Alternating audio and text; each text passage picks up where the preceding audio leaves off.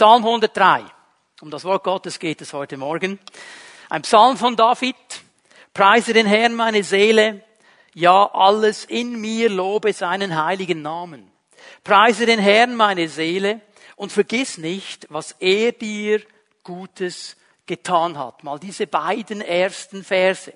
Und aus diesen beiden ersten Versen kommt auch der Titel dieser Predigtserie, Vergiss sein nicht. David redet zu seiner Seele und er sagt seiner Seele zwei Dinge. Einmal, sie soll den Herrn loben, sie soll den Herrn anbeten und dann aber, sie soll nicht vergessen, was der Herr an Gutem in ihr Leben hineingelegt hat. Die Seele hat die Tendenz zu vergessen. Wir vergessen alle sehr schnell. Das war nicht nur bei David so, das ist auch bei uns so. Und wir vergessen dann, was der Herr an Gutem in unser Leben hineingelegt hat. Und wenn wir in einer schwierigen Situation sind, wenn wir das Gefühl haben, es geht nicht mehr weiter, wir sehen den Wald vor lauter Bäumen nicht mehr, dann vergessen wir, dass der Herr uns schon so viele Male in einer genau gleichen Situation durchgetragen hat.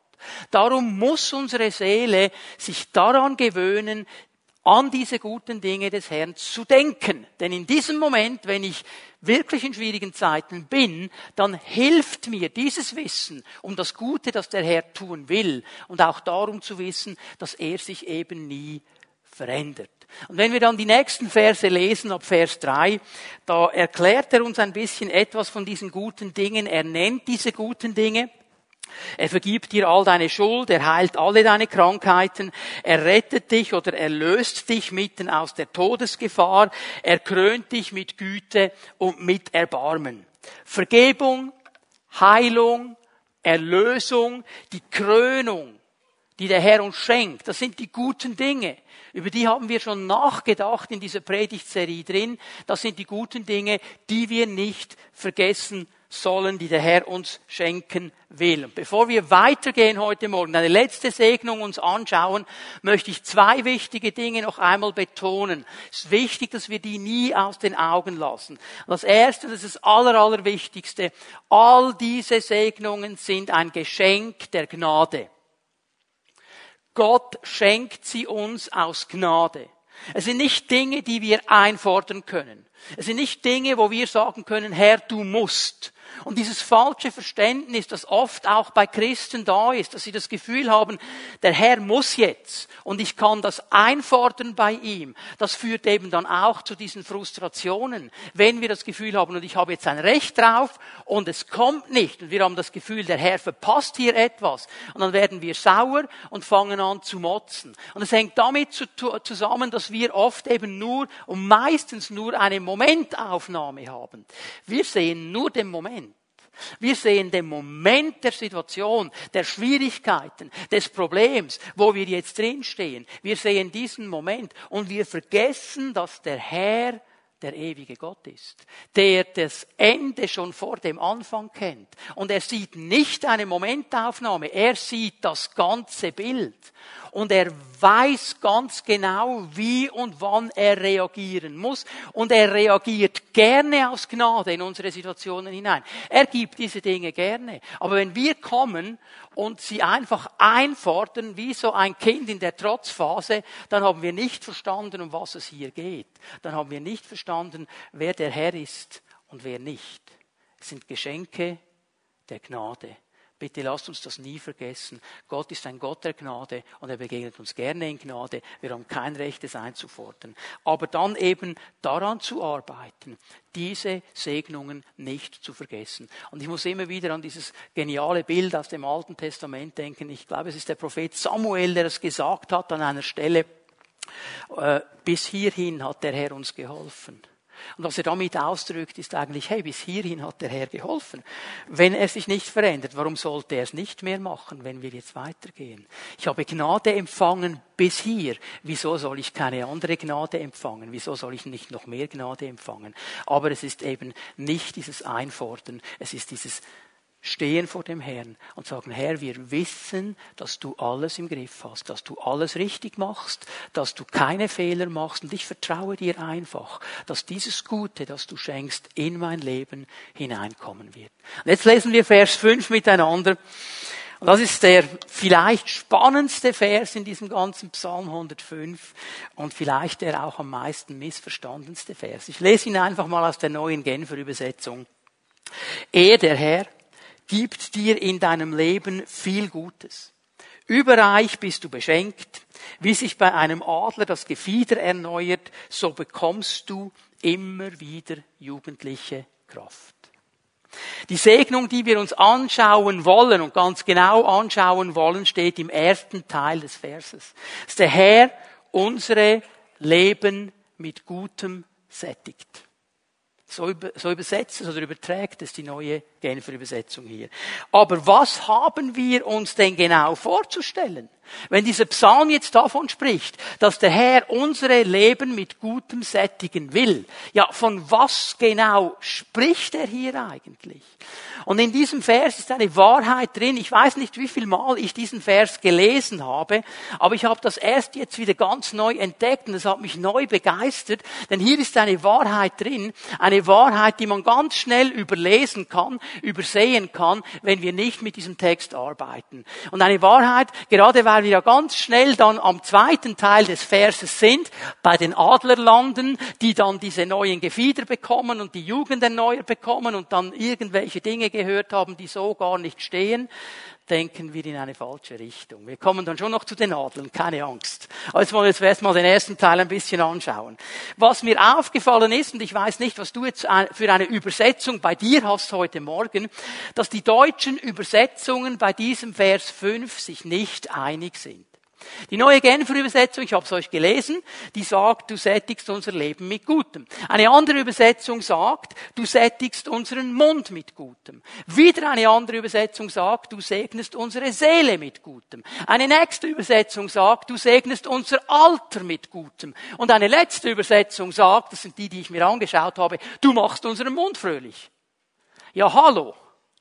Was ist hier jetzt eigentlich los? Und wenn diese Übersetzungen so unterschiedlich sind, dann muss uns das etwas zeigen, dass es nämlich nicht einfach ist, diesen Vers aus dem Hebräischen zu übersetzen. Das ist genau der Punkt. Darum haben wir diese verschiedenen Übersetzungen. Wir werden dann gleich ein bisschen auflösen, um was es geht, aber ich halte hier mal eines fest. Die meisten sind sich einig, es muss irgendwie um den Mund gehen. Der kommt immer wieder vor in diesen deutschen Übersetzungen.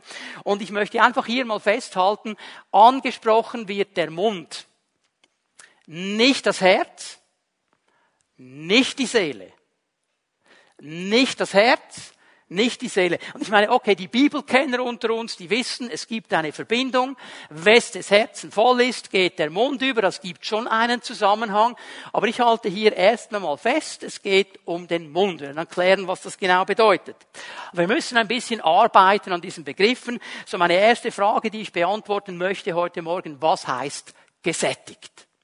Was bedeutet dieses Wort, das hier gebraucht wird, das übersetzt wird mit gesättigt. Ich möchte es mal so erklären, es bedeutet vollgefüllt zu sein, es bedeutet aufgefüllt zu sein, es bedeutet bis zum Überfließen gefüllt sein. Hier geht es um eine Befriedigung, hier geht es um etwas in uns drin, das aufgefüllt werden will. Ich musste an ein Buffet denken. Wir waren während unseres Aufenthaltes in Las Vegas an einem riesigen Buffet, amerikanisch, American Style, okay? Ihr könnt euch das ja etwa vorstellen.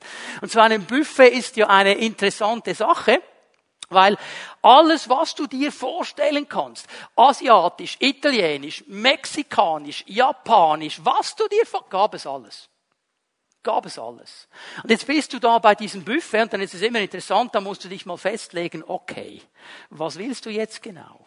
Und wie viel willst du jetzt genau? Das ist immer spannend, okay? Und dann ist es auch interessant zu schauen, wie andere Leute sich benehmen bei einem Buffet, dass du manchmal das Gefühl, morgen geht die Welt unter. Okay? Und dann ist immer der Punkt der, wenn du an so einem Buffet bist, du kannst dieses Buffet gesättigt verlassen. Du sagst jetzt, bin ich wirklich gesättigt, ich habe genug, es geht mir gut. Du kannst es auch übersättigt verlassen, dass man dich dann rausrollen muss. Dann ist es dir auch nicht mehr wohl, okay? Aber dieses gesättigt, von dem der Herr hier spricht, ist eben dieser Zustand, wo es mir wohl ist, wo ich befriedigt bin, wo ich gesättigt bin innerlich, äußerlich zufrieden. Es ist alles erfüllt. Ich möchte wirklich bewusst mal den Begriff Befriedigung auch gebrauchen. Darum geht es dem Herrn hier. Das hat zu tun mit einer innerlichen Ruhe, mit einer innerlichen Zufriedenheit, dass der Herr in uns etwas aufgefüllt hat. Das heißt nicht, dass in meinem Leben um mich herum alles perfekt ist.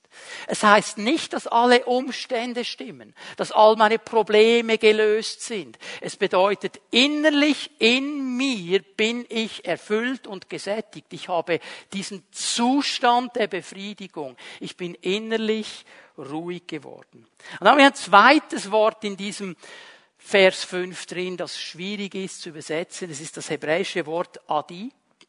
Und Adi bedeutet Mund, Ornament, Schmuck, Zügel. Das ist mal die Wortbedeutung dieses Wortes. Und wenn die neue Genfer jetzt eine Übertragung macht und sagt, du sättigst unser Leben, dann ist das nicht einfach falsch, weil sie davon ausgeht, der Mund brauchen wir, um zu essen und ohne Essen können wir nicht leben, also hat es mit dem Leben zu tun, okay? Das ist die Verlängerung, die sie hier machen, um uns zu erklären, um was es geht. Aber wörtlich steht hier wirklich der Mund. Und dieses Wort hat mich ein bisschen gepackt. Ich habe mir das Alte Testament genau angeschaut und ich habe festgestellt, dass eigentlich an den meisten Orten, wo dieses Wort gebraucht wird, wird es übersetzt mit Schmuck, mit Ornament. Und es hat eine ganz klare Bedeutung. Es bedeutet nämlich den Schmuck, das Ornament im Mund eines Pferdes. Schmuck, Ornament im Mund eines Pferdes. Jetzt, ich bin nicht unbedingt der große Pferdekenner. Meine Schwiegertochter, die reitet gerne, die hat ein eigenes Pferd. Und wir nennen diesen, dieses Schmuck, dieses Ornament heute ja ein bisschen anders. Wir nennen es Zügel. Und mit diesem Zügel kannst du dieses Riesenvieh eigentlich lenken und kontrollieren und anhalten und so weiter. Kannst ich habe mir das alles erklären lassen. Ich finde das ja Riesenviecher und ich bin immer froh, wenn ich mich raufsetzen muss. Das sollen die anderen machen, aber das wurde mir erklärt. Und dieser Zügel, der kann ja extrem geschmückt werden. Vielleicht heute nicht mehr so wie in der damaligen Zeit. Aber lasst uns mal Folgendes festhalten hier. Heute haben wir Autos, wir haben keine Pferde. Oder nicht mehr so viele Pferde. Und heute geht es ja darum, dass mein Auto mein Schmuckstück sein muss. Und es gibt viele Leute, ihre Aufgabe am Samstagmorgen ist Anbetungstanz um ihr Auto. Und dann rennen sie herum und sie putzen und sie schmirgeln und sie machen und es muss glänzen und es muss toll sein. Mein Bentley, mein Rolls Royce, mein VW, mein was immer du fährst, es muss einfach glänzen. In der damaligen Zeit hat man das mit den Pferden gemacht. Da wurde geschmückt, da wurde, mein Pferd muss das Schönste sein. Das ist der Punkt hier, das ist diese Bedeutung dieses Wortes. Und wir wissen natürlich, dass hier die Bibel uns etwas zu sagen hat im Neuen Testament. Denkt daran, das Alte Testament gibt uns die Bilder. Das Neue Testament gibt die Lehre, Jakobus 3. Lass uns ganz schnell dahin gehen, Jakobus 3, Vers 3. Wenn wir einem Pferd das Zaumzeug ins Maul legen, machen wir uns damit das ganze Tier gefügig und können es so lenken, wie wir es wollen. Also hier dieser Zügel, dieses Ornament, dieser Schmuck ist hier, um das Pferd zu lenken. Und im Zusammenhang zeigt uns Jakobus auf, dass es genauso sein soll mit unserem Mund, mit unserer Zunge, mit den Worten, die wir sprechen. Psalm 103, Vers 5 sagt uns jetzt Folgendes, wenn wir das alles in Betracht ziehen. Gott sättigt und segnet eine Person, die ihren Mund kontrollieren kann und er segnet und sättigt diese Person mit Gutem. Das ist eigentlich, was hier drin steht. Und der Mund in der Bibel weist auf zwei Dinge hin. Einmal auf unsere Worte. Wir sprechen mit der Zunge, mit dem Mund. Ich werde diesen Bereich der Worte nur am Rande behandeln heute Morgen. Wir haben viel schon darüber gesprochen. Ich habe ein anderes Anliegen, das mir sehr stark auf meinem Geist brennt, hat zu tun mit diesem zweiten Bereich. Unser Mund ist auch ein Bild auf unseren Appetit. Und nicht nur auf den Appetit für Essen, sondern unser Appetit für alle möglichen Dinge. Unser Hunger auf die verschiedensten Dinge. Gut, wir in der Schweiz wissen ja eigentlich gar nicht mehr, was Hunger ist. Also dieser Zustand, wirklich Hunger zu haben in der Schweiz, erlebst du den fast nicht mehr. Was wir erleben, und vielleicht äh, ist es heute Morgen dem einen und dem anderen schon so gegangen, als dieses wunderbare Bild da kam für den Family Grill, diese Momentaufnahme von diesem Grill mit diesen wunderbaren Fleischstücken.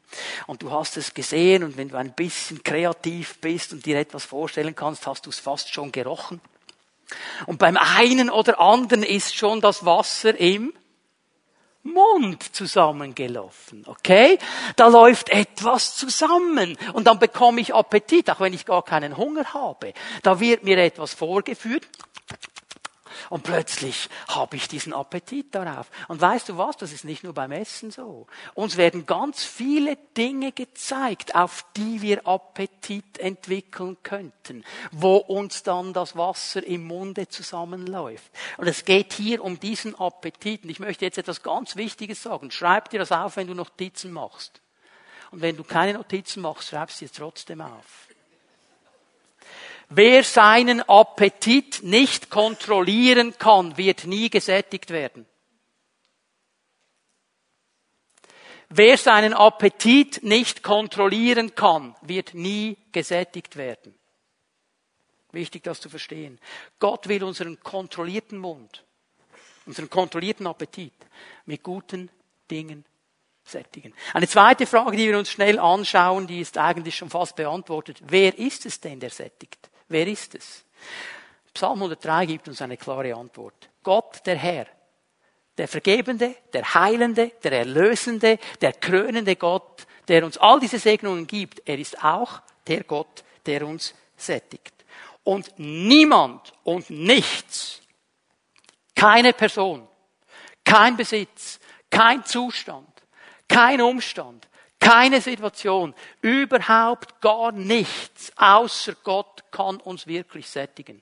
Ist alles nur eine temporäre Sättigung. Nur Gott alleine.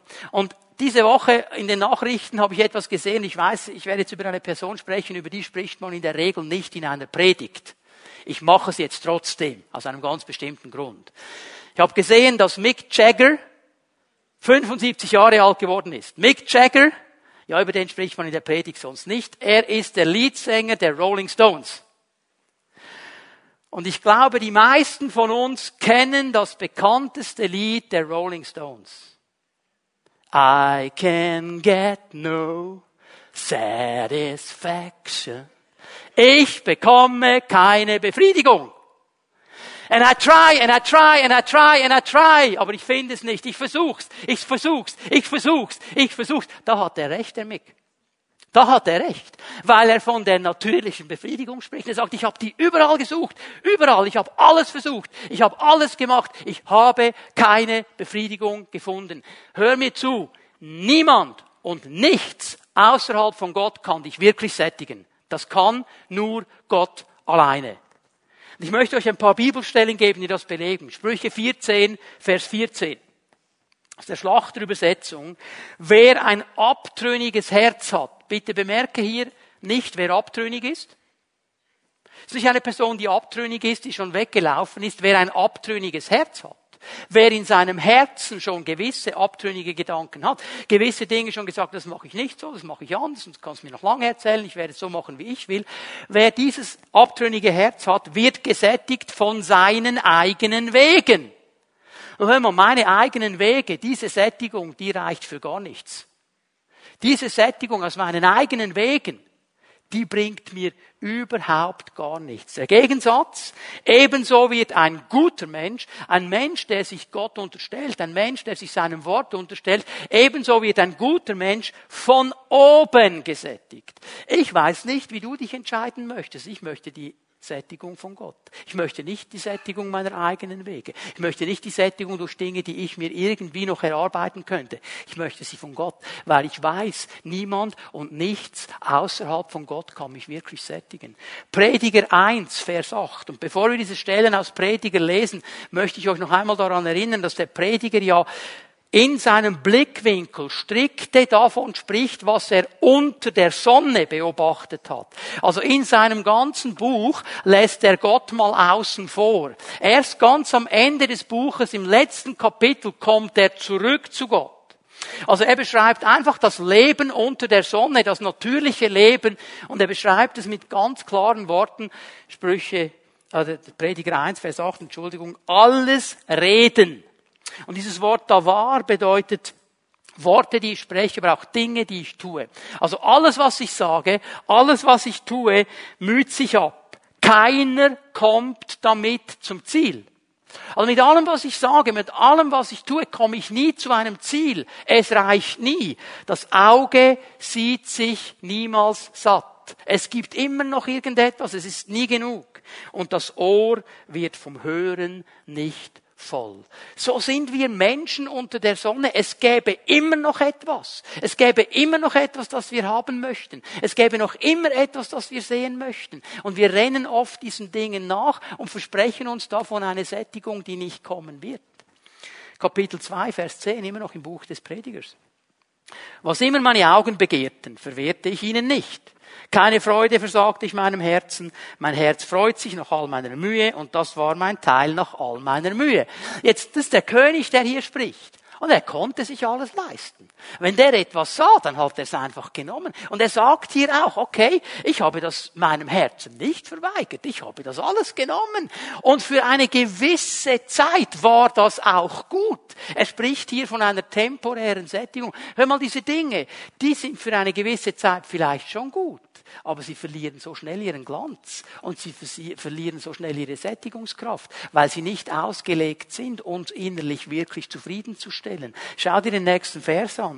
Doch als ich all meine Werke ansah, ich habe so einen Schritt zurück gemacht und mal so diese Perspektive genommen, die meine Hände vollbracht hatten, alles, was ich mit Mühe und Arbeit geschaffen hatte, siehe, da war alles nichtig und ein Greifen nach Wind und es gab keinen Gewinn unter der Sonne. Frustrierend, wenn man das so liest. Das ist genau das, was die Bibel uns klar machen möchte. Nichts und niemand außerhalb von Gott kann uns sättigen.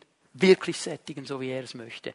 Und darum betont er noch einmal im Psalm 145, Vers 16, du öffnest freigebig deine Hand und du sättigst alles, was lebt, mit deinen guten Gaben. Ich sage es noch einmal. Niemand und nichts kann uns jemals wirklich sättigen. Nur Gott kann das. Nur Gott kann uns sättigen. Er kann uns innerlich und äußerlich in diesen Zustand der Zufriedenheit hineinführen. Nur er alleine. Es gibt Leute, die denken, ja, wenn ich einen besseren Job hätte, ein neuer Job, das wäre meine Befriedigung. Ein neues Haus, eine größere Wohnung, ein neues Auto. Wenn ich das Auto hätte, das mein Nachbar hätte, dann wäre ich happy, dann wäre ich glücklich.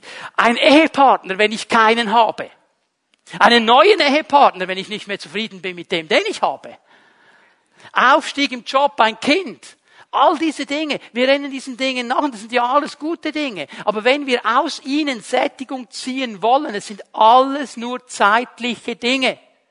Und all diese zeitlichen Dinge können uns im letzten nicht sättigen, wie Gott es möchte.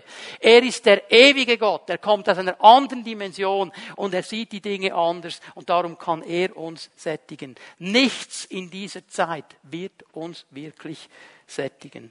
Meine Umstände, meine Arbeitsstelle, meine Ehe, mein Auto, all diese Dinge, die können alle nicht optimal sein. Ich kann trotzdem gesättigt sein weil ich meine Sättigung nicht aus diesen Dingen hole, sondern aus meiner Beziehung mit dem Herrn, weil ich angeschlossen bin an ihm.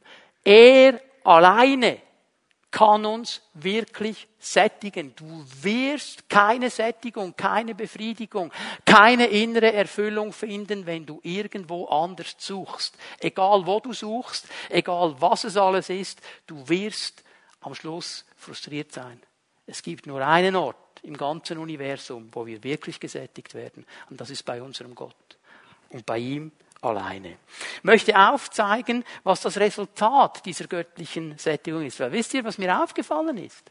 Bei all diesen Segnungen, die wir gesehen haben, Vergebung, Heilung, Erlösung, Krönung, bei all diesen Segnungen hat er kein Resultat gezeigt. Nur hier in Vers 5 sagt er, ich werde dein Leben mit guten sättigen und dann kommt ein Resultat. Wie sich bei einem Adler das Gefieder erneuert, so bekommst du immer wieder jugendliche Kraft. Hier spricht der Herr jetzt plötzlich von einem Resultat. Jetzt haben noch ein bisschen Geduld, bis wir zum Adler kommen. Also die einen, die warten nur auf den Adler. Also, wenn du 20 bist, dann interessiert dich das mit der Jugend dem Adler noch nicht. Wenn du 40 wirst, fängt es dich an zu interessieren. Nach 50 wird sehr interessant und nach 65 siehst du nur noch das. Okay. Wir kommen dann dazu. Gut. Aber bevor wir über das Resultat dieser Sättigung sprechen, möchte ich mir mit euch zusammen einen Abschnitt aus Sprüche 30 anschauen, weil dieser ganz wichtige Abschnitt uns helfen wird zu verstehen. Sprüche 30. Und bevor wir ihn anlesen, möchte ich Folgendes sagen. Hier wird eine Generation beschrieben und sie wird sehr detailliert beschrieben. Und diese Generation, die beschrieben wird, ich empfinde sehr stark, dass es in unserer Gesellschaft hier sehr viel Widerhall gibt. Ich sage nicht, wir sind die letzte Generation, ich sage nicht, das wurde nur für uns geschrieben. Die Tendenzen, die in diesen Versen beschrieben werden, die hat es immer gegeben, solange es Menschen gibt. Ich sehe aber in unserer Generation eine Zuspitzung dieser Dinge und eine Normalität dieser Dinge. Und das hat mich stutzig und aufmerksam gemacht. Wir lesen mal ein bisschen an, Sprüche 30, Vers 11. Er fängt an, eine Generation zu beschreiben. Er sagt, es ist eine Generation, die ihren Vater verflucht und ihre Mutter nicht segnet. Mit anderen Worten, eine Generation, die keine Ehre kennt. Und die Autoritäten, angefangen bei den Eltern, keine Ehre entgegenbringt. Und die vergessen hat, dass das Ehren des Vaters und der Mutter das erste Gebot mit einer Verheißung ist, nämlich damit du lange lebst in dem Land, das der Herr dir geben wird. Und wir sehen um uns herum eine Gesellschaft, die Ehre nicht mehr kennt, die nicht mehr bereit ist, Ehre zu geben. Eine Generation, Vers 12, die sich selbst für rein hält, obwohl von ihrem Schmutz nichts abgewaschen ist. Eine Generation, und wir leben in dieser Generation, die das Unreine als rein bezeichnet. Die Dinge, von denen Gott sagt, die sind unrein, die sind nicht in Ordnung, als rein und als normal bezeichnet. Und das fängt an mit den Medien und den Politikern. Da werden gewisse Dinge, von der die Bibel sagt, nein, das ist nicht in Ordnung, einfach als okay beschrieben. Ist in Ordnung. Machen ja alle. Man kann ja nicht so altmodisch sein. Und die Bibel ist ein altes Buch und die checken es ja nicht mehr. Wir leben in dieser Generation. Also das Prekäre ist. Eine Generation, die sich selbst für rein hält, obwohl von ihrem Schmutz nichts abgewaschen ist. Das ist tragisch. Darum leidet diese Generation. Weil sie etwas aufbauen will und klar machen will und leben will, das uns zerstört. Darum leiden sie. Darum leiden sie. Und wisst ihr, was mich beschäftigt, dass diese Dinge auch hineinkommen in die christlichen Gemeinden. Dass gewisse Dinge Einfach weil es Lifestyle ist und weil es cool tönt und weil es ja alle machen, plötzlich auch in den christlichen Gemeinden ganz normal sind. Hör mal, wenn Gott etwas unrein nennt, ist es unrein. Da kannst du noch lange sagen, es ist rein. Da kannst du noch lange sagen, für mich stimmt's. Da kannst du noch lange sagen, ist mir egal. Es wird dich zerstören. Nächster Vers. Eine Generation mit, hochmüt, mit so hochmütigen Augen und stolzen Wimpern. Der Stolz unserer Generation. Wir haben Barbara und ich gestern Abend eine Dokumentation uns angeschaut über dieses ganze Thema der ähm, Kinder, die in Reagenzgläsern gezüchtet werden und so weiter. Und möchte gar nicht viel Worte darüber verlieren. Was mich beschäftigt hat, dass da Ärzte aufgetreten sind und die haben wirklich das Gefühl, wir sind Gott. Wir sind Gott. Wir haben es im Griff. Wir wissen, wie es geht. Und wir machen das. Und kein Problem. Und die kriegen wir auch noch schwanger. Stolz. Eine Generation, die das Gefühl hat, alles ist möglich, alles ist machbar, alles ist erklärbar. Unsere Wissenschaft hat die Antwort auf alles. Vergiss es. Vergiss es. Hat sie nicht. Das ist unsere Generation. Und eine Generation mit Zähnen wie Schwertern, mit einem Gebiss wie aus Messern, um die Elenden auf der Erde zu verschlingen und die Armen unter den Menschen. Ist dir aufgefallen, wie sarkastisch unsere Generation und unsere Gesellschaft geworden ist? Kann mich erinnern, so vor 15 Jahren, 20 Jahren, da hat man dann ab und zu die Tagesschau aus Deutschland geschaut und hat gesehen, wie die deutschen Politiker aufeinander losgesangen sind. Und die haben sich niedergefetzt. Und wir haben gedacht, boah, die Deutschen sind schon massiv, oder? Das würde in der Schweiz nie kommen. Aha, schaust dir mal an, wie sie heute aufeinander losgehen. Keine Ehre mehr, kein Respekt mehr, da wird niedergefetzt. Und wisst ihr was, die sozialen Medien helfen uns mit, genau das zu machen. Ich kann einen Hate-Kommentar abdrücken, anonym, gegen irgendeine Person, die ich nicht mal richtig kenne. Ich kann Lüge in Umlauf setzen, ich kann sie fertig machen, ich kann gemein sein, unter irgendeinem falschen Namen. So weit, dass Menschen in den Selbstmord gehen, weil sie es nicht mehr aushalten. Das ist unsere Generation. Und da leben wir drin. Und da leben wir drin. Und jetzt kommt etwas ganz Wichtiges, bevor wir weiterlesen. Weil jetzt machen viele Leute einen Schnitt, sagen, okay, Generation, und jetzt kommt etwas ganz Neues. Er spricht ja auch von etwas ganz Neues, spricht nicht mehr von Generation. Und das ist der große Fehler. Weil in den nächsten beiden Versen wird uns erklärt, warum diese Generation so handelt, wie sie handelt. In den nächsten beiden Versen zeigt uns Gott, warum diese Generation so handelt, wie sie handelt. Wisst ihr warum? Weil sie nie zufrieden ist und nie gesättigt ist. Schau dir mal den Vers 15 und 16 an. Der Blutegel hat zwei Töchter. Gib her, gib her. Drei sind es, die nicht satt werden. Vier, die nie sagen, es ist genug. Das Totenreich und der verschlossene Mutterleib, die Erde, die nicht satt wird vom Wasser, das Feuer, das nie sagt, es ist genug. Warum handelt diese Generation so, wie sie handelt? Was ist die Wurzel? Die Wurzel ist ganz einfach der Zustand des nie Zufriedenssein. Gib her, gib her. Ich muss noch mehr haben. Ich will das noch haben. Und das habe ich noch gesehen. Und das brauche ich noch. Und um glücklich zu leben, muss ich noch das haben. Ist euch mal aufgefallen, wenn ihr Werbung anschaut, dass die Leute, die das Produkt bewerben, immer glücklich sind? Brotaufstrich, Zahnpasta, Shampoo, Auto, was immer es ist, die sind immer happy. Also ich habe noch keinen gesehen, der diesen neuen Brotaufstrich da bewirbt und dann beißt er rein und sagt, Bäh. Die sind dann alle, ah. und wir denken, boah, das brauche ich jetzt noch, um glücklich zu werden. Das Auto muss ich fahren, diese Zahnpasta muss ich haben, damit mein Atem schön riecht, und dann muss ich dieses Shampoo haben, dass meine Haare gut aussehen, und das ist mein Leben glücklich. Forget it. Forget it. Das ist genau der Punkt. Wir sind gelandet an einem Ort, wo wir nie zufrieden sind. Das ist das Bild des Blutegels. Saugt aus, was er nur aussaugen kann, um sich irgendwie selber zu befriedigen und es wird nie reichen. Diese Generation handelt so, wie sie handelt, weil sie nie zufrieden ist. Weil sie nie gesättigt ist. Weil sie nicht verstanden hat, dass Gott alleine sättigen kann. Es ist eine Gesellschaft, die das Gefühl hat, ich habe das Recht auf all diese Dinge. Ich habe ein Recht, das zu haben. Matthias, was du hast, ich habe das Recht, das auch zu haben. Okay, du hast zwar dafür gearbeitet, ist mir egal, ich will es auch. Das ist unsere Gesellschaft. Ein Recht auf alles, ohne dafür zu arbeiten, weil man sich eine Sättigung davon verspricht. Weißt du was? Ein Trugschluss. Man spricht heute von sogenannten Gesellschaftskrankheiten. Gesellschaftskrankheiten. Ist das eine dieser Gesellschaftskrankheiten ist? Eine dieser Symptome? Chronische Übermüdung. Chronische Übermüdung. Die Leute sind chronisch müde. Weißt du warum? Weil wir dauernd irgendetwas hinterherrennen. Weil wir dauernd das Gefühl haben, wir verpassen noch etwas. Und wir könnten doch noch. Und nein, nein, nein, ich kann noch nicht abmachen für heute Abend. Vielleicht kommt noch ein besseres Angebot. Muss noch schnell Facebook, Instagram und weiß ich noch alles checken. Und vielleicht habe ich doch noch eine bessere Party. Und wir rennen und rennen. Ich muss euch ganz ehrlich sagen, ich habe hier nicht den großen Zeigfinger, um zu sagen, wie schlimm das alles ist. Ich gebe euch mal ein Beispiel aus meinem Leben, ganz frisch.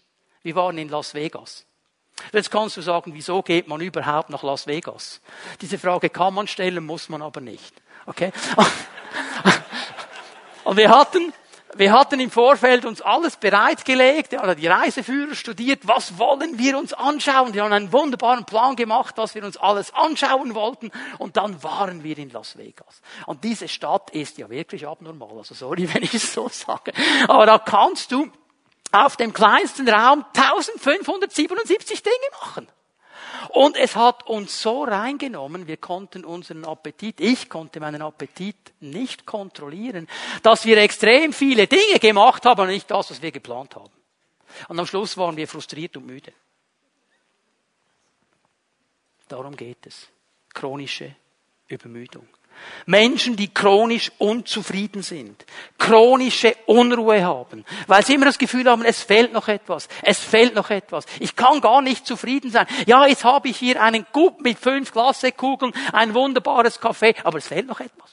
Äh, irgendetwas fehlt noch. Muss noch das Krise drauf haben. Es fehlt immer etwas. Diese Unzufriedenheit. Kaufsucht. Kaufsucht. Einkaufen, bis es weh tut. Konsumieren, bis es weh tut. Vielleicht, um sich dann mal wieder zu spüren. Wir lachen über diese Dinge. Es ist tragisch. Und es hat zu tun damit, dass wir die Sättigung an einem falschen Ort suchen. Nur Gott alleine kann uns sättigen. Nur er. Und wir müssen zu ihm. Das ist das, was Psalm 145 sagt. Er gibt freigiebig und er sättigt alle. Und jetzt natürlich die Frage, ich habe es nicht vergessen, was hat das mit dem Adler zu tun? Was hat das mit dem Adler zu tun? Wenn er jetzt hier sagt, wie sich bei einem Adler das Gefieder erneuert, so bekommst du immer wieder jugendliche Kraft. Was bedeutet das? Lass mich etwas über den Adler sagen. Gott braucht das Bild des Adlers. Warum? Weil der Adler, genau wie alle anderen Wesen, von ihm geschaffen sind. Und er hat sie geschaffen, er hat den Adler geschaffen mit ganz verschiedenen Aspekten, wie er alle Wesen geschaffen hat. Und er möchte uns hier ein Bild zeigen. Ich weiß, über diesen Adler wurde ja schon viel gesagt. Da gibt es Geschichten, die kannst du wirklich vergessen, weil die tönen zwar schön und sie tönen romantisch und sie tönen auch gut, sie stimmen aber ganz einfach nicht. Ich möchte einfach mal mit diesem Adler auf dem biblischen Boden bleiben. Der Adler in der Bibel ist ein Bild. Das ist ein Bild, vor allem mal für die folgenden Dinge. Es ist ein Bild der Schnelligkeit und der Kraft, aber auch des göttlichen Schutzes. Okay, wenn, der, wenn der Herr vom Adler spricht, dann sieht er Schnelligkeit, er sieht Kraft, er sieht auch göttlichen Schutz. Und dann weiß man aus dem Leben eines Adlers, dass ein Adler sehr alt werden kann. Adler kann bis zu 70 Jahren alt werden und ist ein imposantes Vieh. Und dieser Adler, er muss immer wieder darauf achten, dass seine Krallen, sein Schnabel und sein Gefieder ajour bleibt, ich möchte es mal so sagen, fit bleibt, intakt bleibt. Denn wenn sein Schnabel, seine Krallen und sein Gefieder nicht mehr ihren Dienst tun, dann wird er sterben, weil er sich nicht mehr ernähren kann, weil er nicht mehr jagen kann. Und dann gibt es jetzt die Geschichten, dass der Adler sich dann zurückzieht, so mit 40 Jahren. Wenn er 40 wird, geht er auf einen Berg und sich den Schnabel ausreißt und die Krallen ausreißt und die Flügel ausreißt. Hallo Ornithologen, das nennt man Mauser. Das machen nicht nur die Adler. Aber das mit dem, mit dem, mit den Krallen und so weiter, das ist mehr so ein bisschen Mythos. Was er aber macht, ist, dass er den Schnabel wetzt am Felsen, damit er scharf bleibt. Und dasselbe macht er mit den Krallen. Okay? Da wird etwas erneuert durch die Hilfe des Herrn. Aber, wisst ihr, wie die meisten Adler sterben? Wisst ihr, wie die meisten Adler sterben? Ich habe mich extra schlau gemacht bei den Amerikanern. Die haben ein bisschen mehr Erfahrung mit den Adlern als wir. Wisst ihr, wie die meisten Adler sterben? Sie ertrinken. Hallo? Ein Adler ertrinkt, das ist doch ein Vogel. Die meisten Adler sterben, weil sie ertrinken. Habt ihr schon mal einen Film gesehen, wie ein Adler Fische jagt? Er stürzt nieder und er kommt an die Oberfläche des Wassers und greift zu und hat den Fisch und fliegt fort. Habt ihr schon gesehen, so ein Film, so ein Bild? Okay. Nee, ein Adler, in dem Moment, wo er die Krallen in seine Beute schlägt, lässt er nicht mehr los. Dann hat er's. Und jetzt ist folgendes Problem. Wenn ein Adler zu gierig wird und sich einen zu großen Fisch aussucht, dann wird nicht der Adler den Fisch davontragen, sondern der Fisch wird den Adler unter Wasser ziehen. Und der Adler wird ertrinken. Ein Adler ist ein imposantes Tier. Und es gibt eine gewisse Erneuerung in seinem Leben. Und er kann alt werden, wenn er seine Gier in den Griff bekommt. Das ist das Bild hier. Wenn er seine Gier in den Griff bekommt.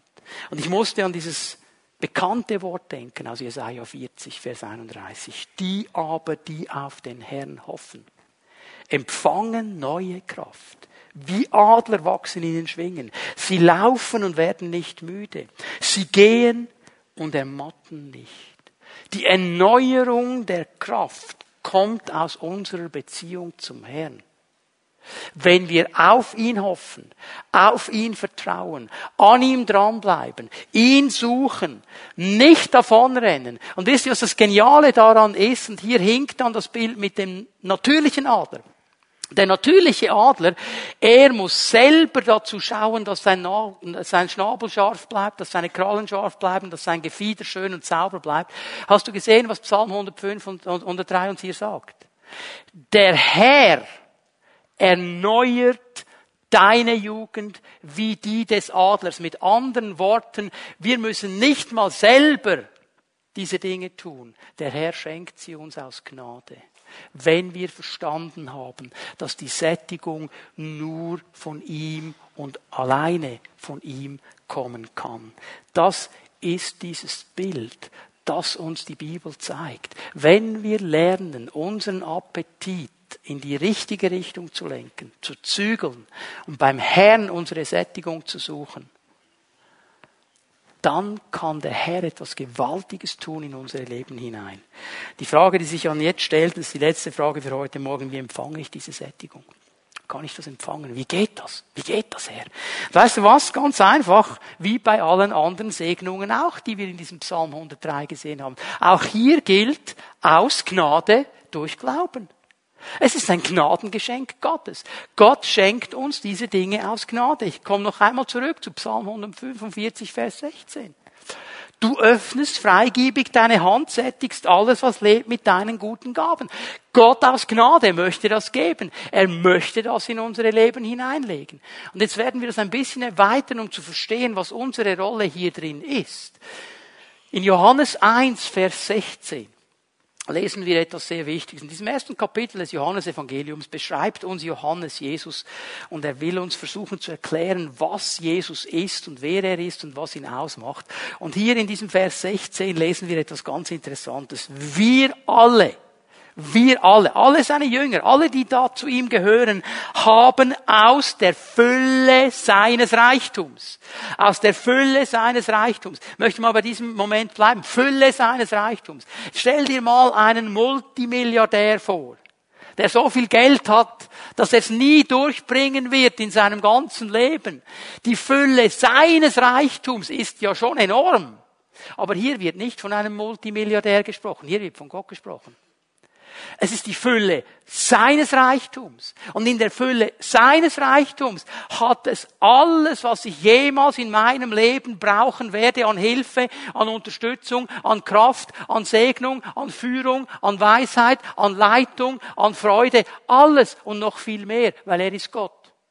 Aus seiner Fülle, aus der Fülle seines Reichtums haben wir Gnade und immer wieder neu Gnade empfangen. Und dieses Wort im Griechischen, das hier mit empfangen übersetzt wird, kann man auch mit nehmen übersetzen. Und es ist beides richtig. Aus seiner Fülle haben wir Gnade empfangen, aus seiner Fülle haben wir Gnade genommen. Wie geht das zusammen? Es ist ja Gnade. Gnade zu nehmen bedeutet ganz einfach, dass ich mein Herz immer ausrichte und sage, Herr, ich will deine Gnade. Herr, ich suche deine Gnade. Herr, ich brauche deine Gnade. Das ist meine Ausrichtung. Ich weiß, ich kann sie mir nicht einfach so nehmen, weil es ja Gnade ist. Aber mein Herz ist ausgerichtet. Herr, ich will deine Gnade. Und dann stehe ich vor ihm und lebe mit ihm. Und weil ich in dieser Haltung vor ihm bin, kann ich Gnade empfangen, weil er eine Gnade gibt. Darum lösen sich diese beiden Begriffe nicht auf. Aber ich sage dir eines glasklar, das bekommst du nur bei Jesus. Und Jesus kommt nur in dein Leben durch eine klare Entscheidung, die du treffen musst. Die kann niemand anders für dich treffen. Nur du alleine kannst diesen Jesus einladen, in dein Leben hineinzukommen. Es ist eine Entscheidung meines Willens. Ein paar Verse weiter oben, 1. Johannes 1, Vers 12, sagt Johannes, so viele ihn aber aufnahmen, so viele ihn eingeladen haben, ihr Herz geöffnet haben, denen gab er die Autorität, Gottes Kinder zu sein. Also es braucht diesen Moment in deinem Leben, in meinem Leben, wo ich sage, Jesus sei mein Herr. Es reicht nicht zu sagen, Jesus ist der Herr. Das ist er. Aber er muss mein Herr sein. Es muss persönlich werden. Und dann kann diese Sättigung einsetzen. Und wenn diese Sättigung einsetzt, Kolosser 1, Vers 19, schau mal. Gott hat beschlossen, mit der ganzen Fülle seines Wesens in Jesus zu wohnen. Alles, was Gott ausmacht. Alles, was Gott ist, seine ganze Fülle, seine ganze Kraft, seine ganze Liebe, seine ganze Barmherzigkeit, seine ganze Gnade, alles, was Gott ausmacht, ist in Jesus Christus, die ganze Fülle. Und mit ihm bekommen wir alles, was wir jemals brauchen. Und in ihm ist diese Sättigung. Und darum lesen wir noch einmal Jesaja 40, Vers 31. Die aber, die auf den Herrn hoffen, empfangen neue Kraft. Wie Adler wachsen in den Schwingen. Sie laufen, sie werden nicht müde. Sie gehen und ermatten nicht. Lass es wäre falsch zu denken, okay, jetzt kommt der Herr und es gibt er einem 90-Jährigen wieder die Kraft eines 20-Jährigen. Das kann der Herr schon, wenn er will. Manchmal macht er das auch. Aber weißt du, was hier passiert? Es geht gar nicht darum, einen Marathon zu laufen. Es geht gar nicht darum, Arnold Schwarzenegger im Gewichtsheben auszustechen. Es geht ganz einfach darum, treu Tag für Tag in der Nachfolge zu laufen. Und das ist das, was der Herr hier verheißt. Egal wie alt du bist, egal wie viel Kraft das es braucht. Er sagt, ich möchte dir Kraft geben, dass du laufen kannst, ohne müde zu werden. Auch nicht müde am Herrn. Anfang des Jahres denkst du, boah, jetzt wieder ein Jahr mehr, jetzt habe ich schon 40 Mal die Bibel durchgelesen, jetzt noch einmal können auch müde werden an diesen Dingen. Schon wieder Pfimi at Home. Schon wieder Gottesdienst. Schon wieder. Wir können müde werden an diesen Dingen. Und der Herr gibt uns diese Kraft, dran zu bleiben. Und dann sagt er, sie gehen und ermatten nicht. Ich habe euch am Anfang die Grüße von Ralf weitergegeben, 89. Wisst ihr, äußerlich ist schon nicht mehr viel da.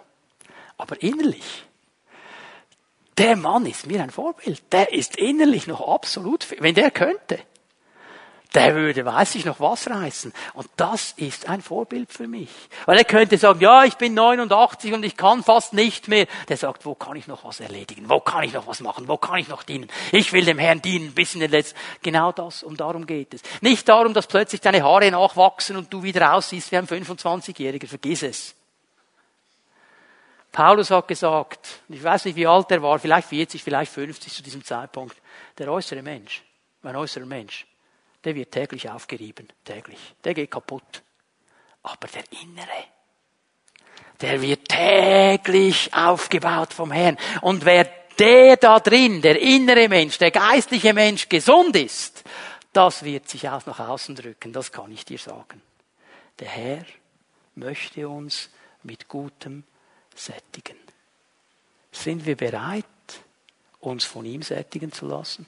Ich lade mal die Lobpreise rein, dass sie kommen. Ich möchte uns einladen, aufzustehen, alle miteinander.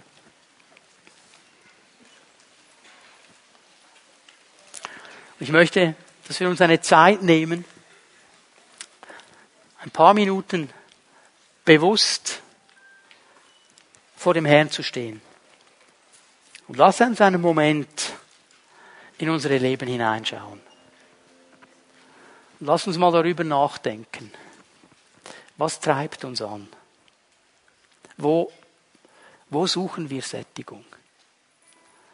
Gibt es Dinge, denen ich nachjage, die eigentlich unwichtig wären? Aber ich setze meine ganze Energie und meine Zeit darauf, weil ich mir einen temporären eine temporäre Befriedigung suchen möchte. Vielleicht ist es dran, diese Dinge loszulassen heute Morgen. Zu sagen, Herr, diese Dinge, ich will denen nicht nachjagen. Ich will dir nachjagen. Denn bei dir ist wirklich Sättigung. Vielleicht ist heute Morgen der Moment, ganz bewusst wieder zurückzukommen. Weil du gesagt hast, ich bin müde geworden an gewissen Dingen. Aber Herr, ich habe verstanden, Du allein bist die Quelle der Sättigung. Und nur bei dir kann ich wirklich innerlich erfüllt sein, aufgebaut sein, befriedigt sein, gestärkt werden. Nur bei dir alleine. Lass uns einen Moment darüber nachdenken.